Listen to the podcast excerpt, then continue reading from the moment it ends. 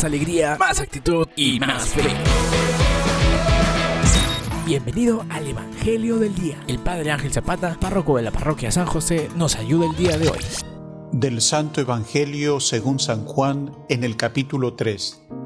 Tanto amó Dios al mundo que entregó a su Hijo unigénito para que todo el que cree en Él no perezca, sino que tenga vida eterna. Porque Dios no envió a su Hijo al mundo para juzgar al mundo, sino para que el mundo se salve por Él. El que cree en Él no será juzgado el que no cree ya está juzgado porque no ha creído en el nombre del unigénito de Dios. Palabra del Señor, gloria a ti, Señor Jesús.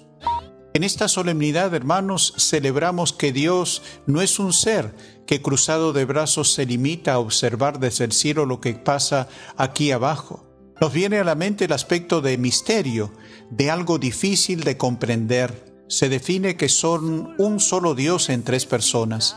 Hoy celebramos que Dios es Trinidad y se hace presente aquí y ahora. El Evangelio que hemos escuchado afirma el insondable amor que Dios ha tenido por el hombre y de allí la razón del envío de Jesús a la tierra a pesar de su pecado.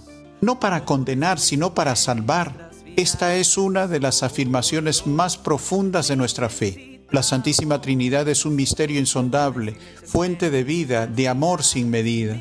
Hoy lo saludamos al Dios Trinidad y junto a María, nuestra Madre, nos comprometemos a que nuestra vida sea siempre esa búsqueda del amor infinito de Dios, expresado en el amor brindado día a día a los hermanos. Decimos, Gloria al Padre y al Hijo y al Espíritu Santo, como era en el principio, ahora y siempre, por los siglos de los siglos. Amén. Hasta la próxima.